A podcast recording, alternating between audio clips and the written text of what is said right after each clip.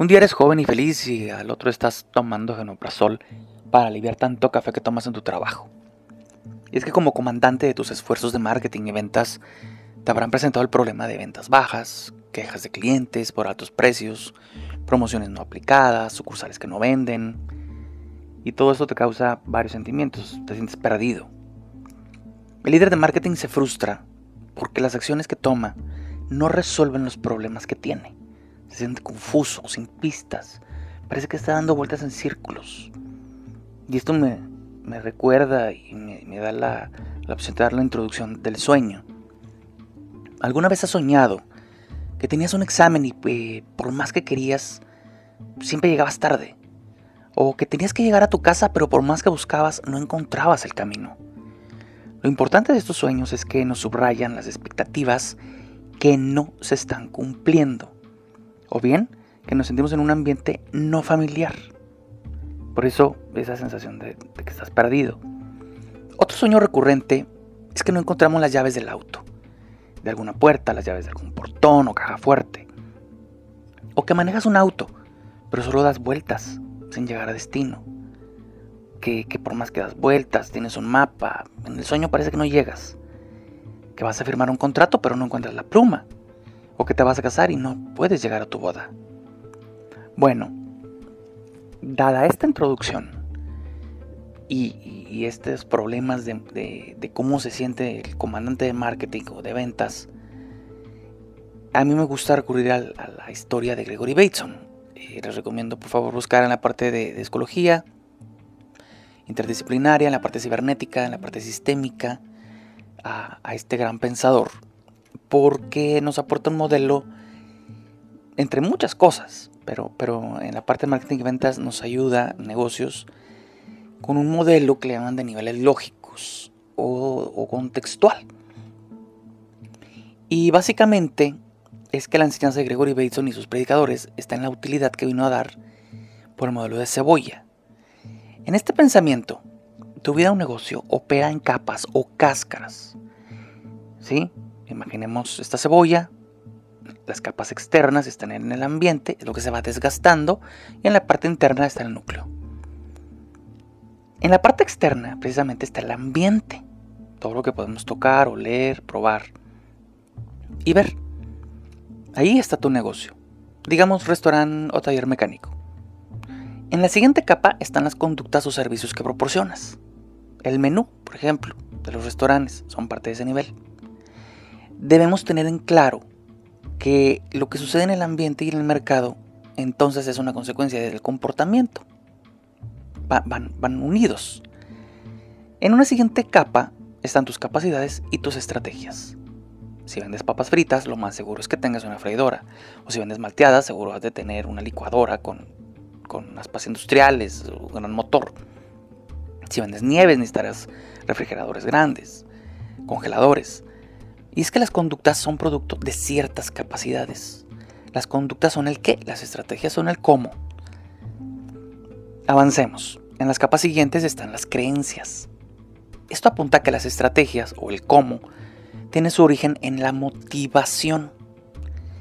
En el núcleo central están los valores, por ejemplo, que provienen o nacen de una visión de tu empresa.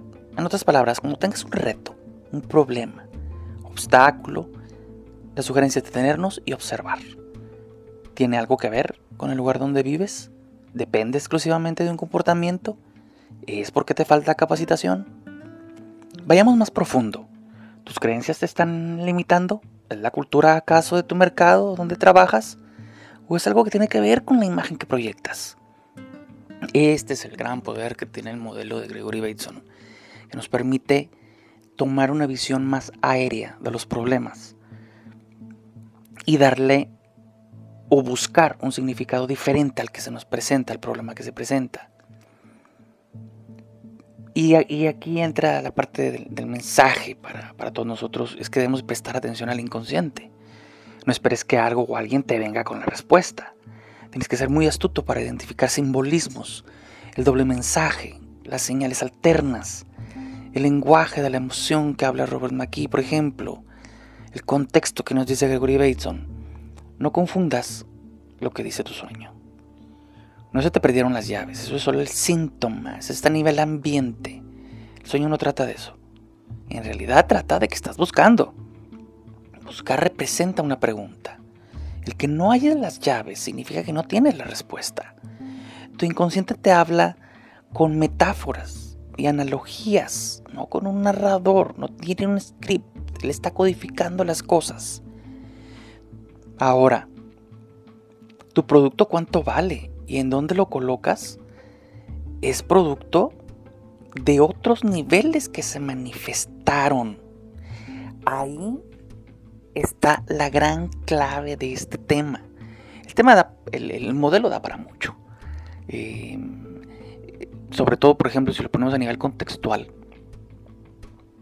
Para, para este gran pensador, eh, para la parte de la psicología, pues un café no es un café, sino que dependerá del contexto en donde coloquemos el café.